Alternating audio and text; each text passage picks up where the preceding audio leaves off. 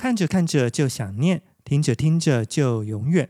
张维中小说《不在一起不行吗？》音乐特辑。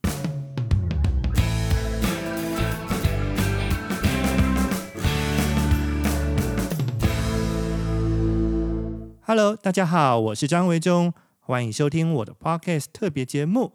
这个特别节目是从我最新出版的长篇小说《不在一起不行吗？》故事当中登场的歌曲为出发点，每一集会约访一位我的好朋友，聊故事，并且推荐九零年代别具意义的真爱金曲。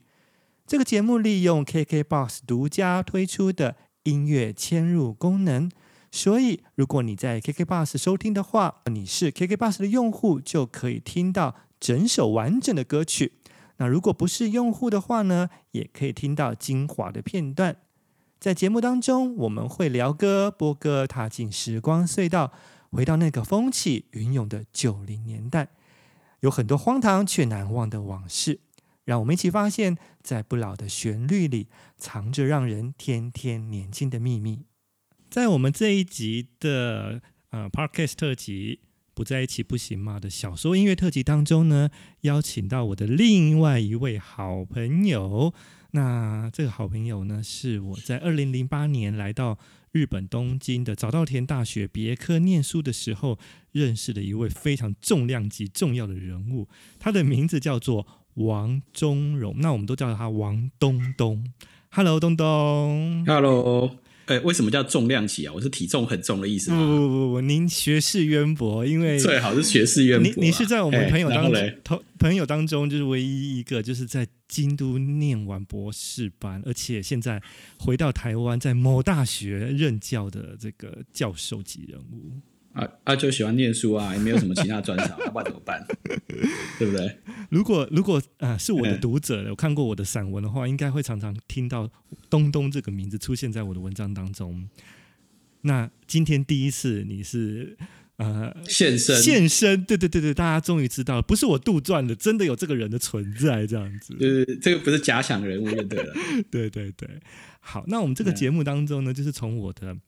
嗯，新书当中哦，不在一起不行吗？当中，因为我的书里头有提到很多的以当时的九零年代的流行歌曲为一个背景的穿插的故事哦，所以呢，我们这个节目呢，就是请我们的来宾啊来挑三首歌，那都是九零年代呢，就是对自己来说很有意义的歌曲。我们先来说第一首歌哦，第一首歌，东东，你挑的是谁的歌？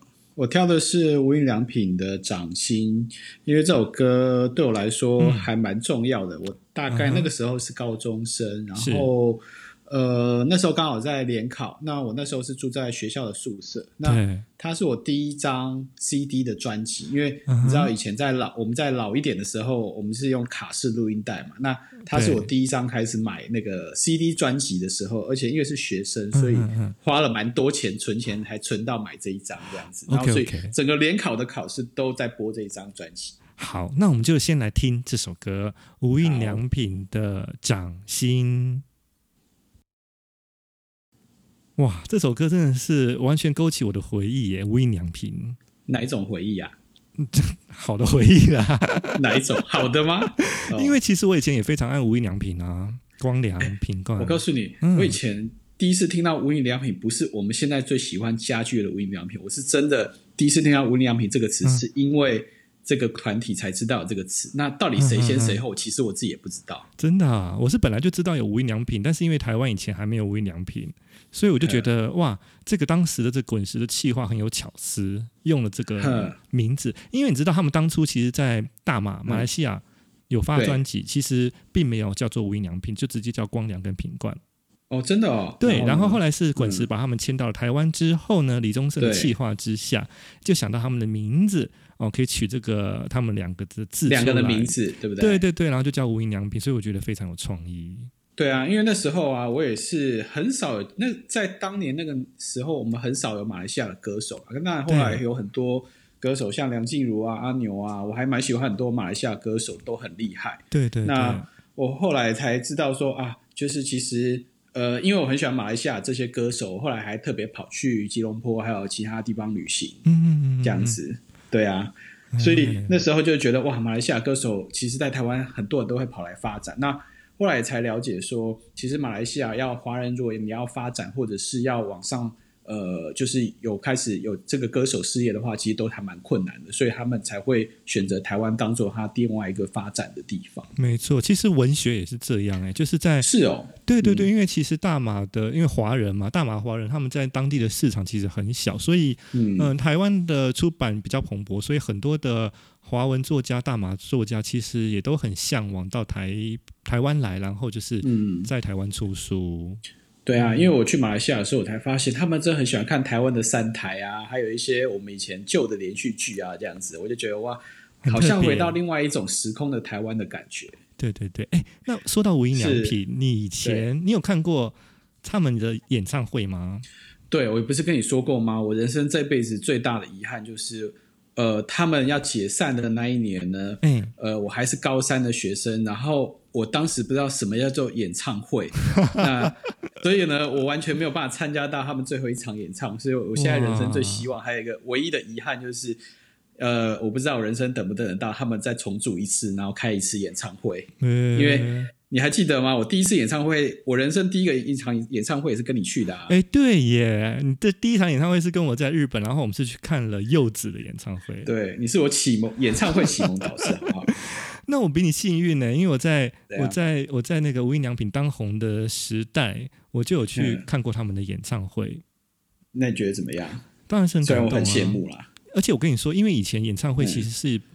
不这么发达的年代，所以呢，嗯、售票演唱会其实，在当时还没有很风行。嗯，那你就是要透过各种的管道，那个时候都叫换票哦。比方说，他会跟什么泡面做合作，然后就去收、啊、收集很多的泡面盖啊、盒盖。那或者是像这个无印良品演唱会，有一些是除呃除了签唱会之外啊，就专门的专场演唱会，你可能就是要买他的专辑啊，然后他会有附什么的兑换券之类的。嗯，所以那个时候。就有看过他们一些演唱会，而且我们我学校东吴大学好像还有请他们来唱过，哦，也太好了吧？对，我现在真是现在都很难奢望他们哪一天有机会再合体了。这样，虽然他们两个人后来各自发展的事业都很好了，那也是很祝福啊。但是。呃，无印良品的歌的时代跟他们现在的歌对我来说还是不一样的时期，所以精神上还是不同的这样子。嗯、那我可以问无印良品当中，光良跟品冠，你比较喜欢谁吗？其实我两个都蛮喜欢的，可是他们虽然应该说他们因为声线很近，所以他们才会组成团体。嗯、那呃，我觉得。光良后来他走向比较像是创作型歌手，那品冠比较走向抒情的歌手，所以对我来说他是不一样的歌路了。嗯，那我我有今年年初的时候，终于参加了光良第一场演唱会，这样、哦、在小巨蛋。然后对，然后因为你知道，就是我们现在有寿星阶级的，所以可以。终于如常如常所愿的，可以买到比较前面的票，然后好好听一场他的演唱会，算是满足我人生一半的遗憾吧。我可以完全了解。然后呃，后来啊，我就想说，那个时候呃，我们当时的时空背景，那时候为了要买这张 CD，我还存了一笔钱去买我人生第一台 CD player，就随身听那种，知道吗？我知道，嗯嗯嗯。以前不是就是爱华的卡式录音带，要不然就是 Sony 的随身听吗？嗯。对，然后所以那时候我人生拥有第一台那个随身的 CD player 那件事情，哇，真的是超级高兴的。现在很难想象，哦、我们现在都会用没错，对不对？哦，对，我这样子也让我想起来，我拥有第一张 CD 唱片跟可以播放 CD 的这个 CD player 当时的感动，因为我们以前都是买录音带嘛。嗯、对啊，对，然后我的第一张 CD 唱片是蓝心湄，什么专辑你还记得吗？你应该一定是不知道，他在。呃，宝丽金唱片之前的老公老东家叫菲林唱片 的最后一张专辑叫做《Something in My Eyes》，这张应该很少人会知道。我买了那张 CD 的时候，我家里还没有 CD player，没有 CD 音响，所以我是无法听那张 CD 唱片。那怎么办？是，是过了好一阵子之后，才终于有钱可以买 CD player，才听得到。然后你就可以开始一边走路一边听，对不对？就像当初爱华的 Walkman 一样，就是好像每个人都觉得有一台卡式录音机，然后随身带着走，就是一种很潮的事情。可是你知道，你现在想起来，当时拿这个 CD player、CD 随身听出门有一点蠢，因为它只能一次放一张唱片啊？对啊，那、啊、你就你总不能带很多的嘛，对对？所以那时候其实常常大家的背包里头、包包里头会放类似像那种档案夹，里头可能有十片 CD，对，然后就是可以换 CD 听。对，我知道，就是呃，有些时候比较厚一点，有些薄一点，然后就是要就是整片打开的那种，对不对？对因为录音带，你知道，你可以，我们是会拿空白录音带把它录成我们自己的精选集，所以会有很多歌曲在里面。对，可是 CD 当时不行，所以你一定要换，就只能换一整片 CD 唱片这样。对，然后就会变得很麻烦，就是带了一堆。然后你不知道，你记不记得那个时候，我们有时候会把那个音轨后面会一圈一圈刮坏。你有你有碰过那种状况吗？会啊，嗯。然后所以呃，当时如果你真的很喜欢歌手，你就买两张，一张是就是不拆封的，然后一张就是。拆封真的要拿来听的哇！我跟你说，你这种你这种等级的人才做得到这种事情。你这种是你很爱这个歌手，你就没办法。你这是家 富裕家小开的人才有做这种事情。没有好不好？就是很舍不得，怕以后没找不到啦，绝版啦，对不对？哎，两张 CD，呃，这样买下来当时不少钱呢，很贵。我们那时候能买一张 CD 就已经觉得很贵了耶。啊，你就学生，你就是便当少吃啊，还是零食少吃啊？然后存钱就存下来买这些唱片歌手的那个 CD 啊。我跟你说，我是呃，我喜欢的歌手，比方说蓝心湄。后来呢，他出专辑，嗯、我高中的时候他出的专辑，我就是录音带跟 CD 同时买。然后嘞，放录音带吗？然后因为我在学校是住宿，所以呃，那个时候。我在学校的那个随身听是录音带的随身听，所以我就在学校的时候是听录音带，然后回家的时候才能听 CD 唱片，嗯、这样子。可是 CD 音质还是比较好啦，那当然。就是我们后来其实就比较倾向于还是留 CD 比较比较有珍藏价值嘛，因为好像录音带它比较容易消磁，对不对？而且它很容易潮湿。然后就发霉，然后它就坏掉。那所以 CD 反而保存价值还是比较高一点。而且录音带还会卷带，是一件非常痛苦的事情。哇，对，我已经忘记了 卷带这件事情。卷带这个名词有吗？它已经走入历史。但当时我们听录音带的时候，就常常碰到卷带。哇，那个卷带真的超心痛的，有没有？哪知道现在全部都数位串流音乐化了。对啊，所以我我觉得这个世代可能很难理解那个我们要卷带的痛苦吧，对不对？没错，没错。好，嗯、那接下来我们来听东东帮我们点播的第二首歌曲是谁的歌？好，第二首是周慧敏的《心事重重》。好，我们来听这首歌。周慧敏，哇塞，这个名字一出来就是我们当年六年级生的当红玉女。对啊，啊，那个呃，女神到现在还是女神啊！就算我们过了二十年，她到现在还是女神，不 是吗？她现在看起来是很漂亮、很年轻的感觉。对啊，你看那个，我们我记得我那个电影那个等一个人咖啡的时候，我是为了周慧敏才跑去看的。哦，心事重重，那时候这首歌也超红的耶。我们觉得现在这个时代比较少会有那种，我们真的把某一个女明星当做偶像等级，就她出来旁边都有光环，你知道吗？我懂。然后，可是我们当年，嗯、因为周慧敏她是从香港来嘛，那我觉得我们台湾那个时代的呃接触香港的文化跟东西蛮多的，嗯、譬如说呃我们会看很多港剧啊，会有很多粤语的剧啊，不管是警匪片什么的都很多。对，那。当时呢，我觉得我第一个、第二个想到周慧敏，就是因为呃，他有我们当时有看到很多香港的歌手，嗯、还有香港的演员都会来台湾发展。对。然后你知道周慧敏那时候真是女神到什么程度？你记不记得我们以前？我不知道为什么以前我们老式摩托车后面不是挡明挡都会放周慧敏吗？对，一定有她啊。还有谁啊？叶玉仪吧，是不是？对对对对，洗脚洗脚水，可爱好不好？对啊对啊对啊。嗯，嗯所以。而我发现现在这个世代，我们比较少看到那个挡泥板上面会放女神的。现在没有女神的制度没有了吗？现在要那个肖像权，所以以前，所以以前那个挡泥板没有给周慧敏肖像权。那当然，那是自己印的呀。啊，可是后来就觉得，哎，挡泥板上面按这样周慧敏都不是不都脏脏的，不是？不是亵渎我的女神吗？这样没错。但周慧敏真的是那时候，嗯，我那时候高中的时候，周慧敏真的是大家所有的偶像。嗯而且你知道吗？嗯、我有一件跟周慧敏相关的事情。什么事情？不是直接是间接的，就是呢，嗯、在我的小说当中啊，提到了一个补习班，在台北的补习班叫做英非凡英文补习班哦。嗯，那个时候在我高中的时候，英非凡英文是全台北最红的英文补习班。嗯哼。然后呢，在我这个小说当中，我没有写到的一件事情，而是在我真实生活当中有的事，就是说，在这个殷非凡的补习班楼上啊，是一间唱片公司，叫做福茂唱片。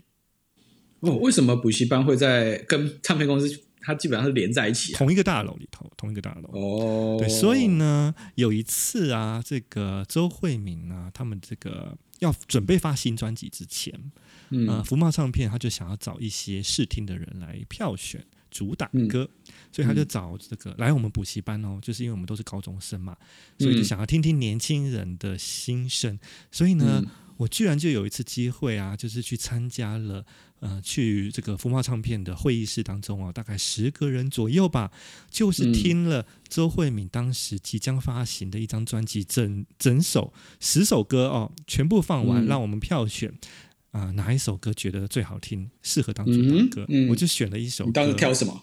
然后那首歌呢，后来呢，嗯、这张唱片发行就成为了主打歌，就叫做《结果离开忧郁的习惯》。哦，对啊，他还是很好听啊。对，你看他真的是很多，当时福茂唱片帮他写了很多很棒的歌让他唱，然后这些歌到现在大家还是朗朗上口的，还是蛮多的。没错，没错。对啊，然后你看当时我们，你记不记得那个我们当年国呃高中国中的时候会买他的那种偶像小卡，你知道吗？有有，有这种年纪，然后还把它互背起来。有有对对，护背很重要。对对，大张的海报呢，就是要放在房间，然后贴满你的房间的墙壁，全部都是他的那个大张海报。然后女生、嗯、女生呢，就贴那个四大天王啊，什么郭富城啊、黎明啊、张学友啊、刘德华，对不对？没错。那男生的话，不就是周慧敏？周慧敏啊，我也不知道，想不起来了。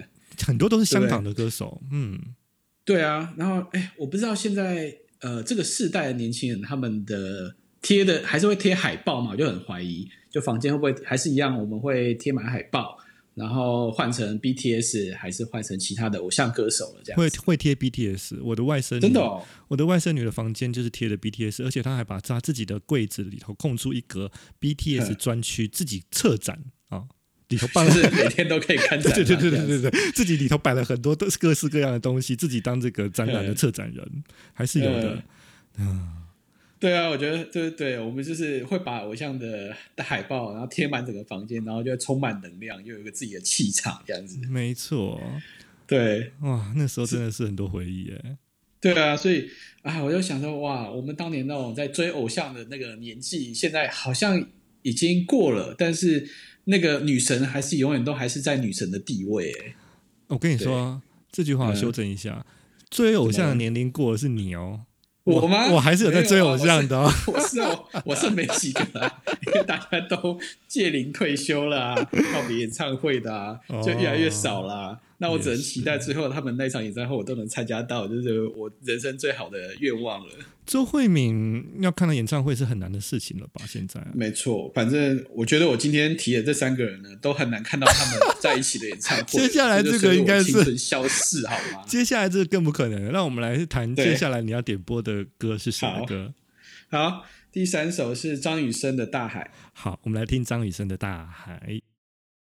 我们刚刚听到的是张雨生的《大海》，嗯，张雨生，张雨生真的是太重要的、太重要的一个指标性人物了。在我们当年的华语歌坛里面，他是多重要的写词写曲的神手啊，真的是神手了。没错，而且他真的是后来的，他的声音的那种特殊度，真的是后来的歌手没有人可以取代的一种特殊声音，对不对？对啊，然后我记得我国中、高中的时候，嗯，这首歌，我想大概在广播里面不知道听过几万次吧，对不对？大不管是大海，是我的未来不是梦啊，这些歌都是非常非常经典的歌曲。大海就是后比较后期的了。对啊，最开始不是就就是我的未来不是梦，可是我发现啊，嗯、我这个世代的朋友，呃，就是我们下一个世代的朋友，他们都比较难了解张雨生这个人，哎，就是很少人会听过这个歌手了，因为毕竟。他后来因为车祸过世的关系嘛，嗯、对不对？所以，对但是对我们来说，这些这些歌都是我们很重要青春连结的那些歌曲了。没错，我的未来不是梦，在当时这种，当时其实你有没有发现，其实有很多这种励志的华语歌。什么叫做励志啊？就像这种歌词啊，嗯、我的未来不是梦。哦，现现在不会有对，现在现在是走颓废派的，现在风格都是走走这个厌世派的歌词，哪一种厌世？譬如说。就是什么事情也不想做啊，然后歌词里头会有一种好像不是，就是说一定要鼓励人向上，有没有？就觉得就算烂又怎样，我就烂，有没有？现在是这样子，还是我们当时因为是经济起飞，所以我们整个国家都在进步，然后我们有一种向上，觉得未来都很棒的这种气氛在。有有，当时有这样子的误解。然后，所以其实像我的未来不是梦就是这样哦。然后，嗯，还有像这个，他后来还唱什么？想念我，我觉得也是那时候也对啊。嗯嗯嗯嗯。而且他后来也带了很多人出来嘛，像早期的张惠妹，还有陶晶莹啊，还有很多歌手，其实还是受张雨生很多的影响嘛，对不对？没错没错。如果没有张雨生的话，可以说张惠妹应该会少掉一一部分很重要的光芒吧。对啊，嗯，所以。我觉得，因为像我第一个挑的是马来西亚的歌手，第二个挑的是香港的歌手，那第三个我们还是要回到台湾。对我来说，台湾很重要，当时的歌手就是张雨生，因为他真的陪伴我，我们国中、高中到他离开的那个时候，都有很多很重要的歌留下来。那甚至我以我的后来的人生，有时候自己开车啊，还是在做捷运的时候，都会想说：哇，如果张雨生还活着的话。他能够再多写多少为台湾很棒的歌留下来的这些东西？这个问题我想过，可是啊，嗯、呃，我发现一件有一点微妙的事，就是说，嗯，张雨生其实当初写了很多的歌，歌词是跟大中华有关系的一种情怀，嗯、你记得吗？比方说，嗯，呃，像这个天安门事件六四，对，他写过没有烟抽的日子，拿王丹写的诗去谱曲。然后大海这张专辑里头是不是有一首歌叫做《心底的中国》还是什么的？还是在其他、嗯、其他专辑里头？总而言之，就是说，嗯、呃，其实张雨生跟我们那个世是跟我们一起同一个世代的，在我们的那个世代当中，我们所受到的教育啊，嗯，讲简单一点来说，就是国民党式的教育哦，嗯，其实对于中国这个概念或中国人这个概念，跟现在是非常不一样的。嗯所以啊，嗯、没错，我也有想到，就是如果有一天张雨生他还活着，对，不知道 他他如何面对，或者是他他的态度就是会怎么样哦？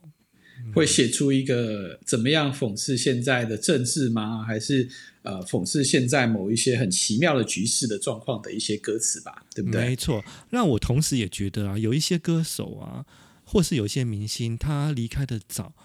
虽然是说很遗憾，但是可能也不见得是一件太糟的事情，因为现在的歌手、台湾的演艺人员生存环境越来越困难，他们很多人其实必须要到大陆发展，不得不的。对，所以 其实。可能很多就会面临到现在台湾歌手，你得去抉择，你到底要认同什么的这样子的一个问题，然后被骂的两边不是人，嗯、对不对？嗯，对啊，或者是你选择某一边以后，你可能。呃，需要割舍某一些部分的商业的利益或利润了吧？对对对，所以像当张雨生是这样，我就想过这个问题哦，就是还好，嗯、也不能说还好啦，就是说，呃，嗯、他他走得早，但是他他也不用去面对这个困难的课题。还有像是梅艳芳啊、张国荣，对他们，他们都不用去面对这个问题了。对，不然的话，说真的，你现在的香港歌手，每一个人势必都得面对到中国大陆发展的问题，那你就会面对到这个尴尬的课题哈。对，没错。那所以我们现在碰到这些人，我们只能在 NTV 里面，就是在卡拉 OK 的时候呢，点这些人的原声原弹，然后继续相见了。我每次都是用这样的方式来怀念他们啊。对，那王东，我问你哦，呃因为我们现在常常都是，我们几乎都是听这个 iPhone 的串流音乐嘛，对不对？对。所以，像你平常在走在街上啊，嗯，你这个 iPhone 当中的歌曲啊，嗯，是不是常常还是会出现这些所谓的老歌啊？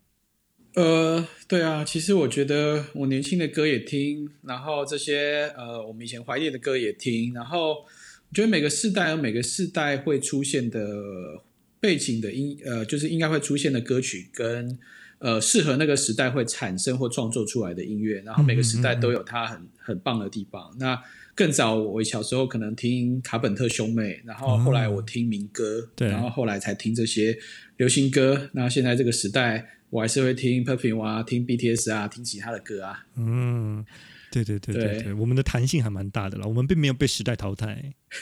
我们还是要拿着荧光棒，然后在挤在那个演唱会第一排，然后呐喊这样。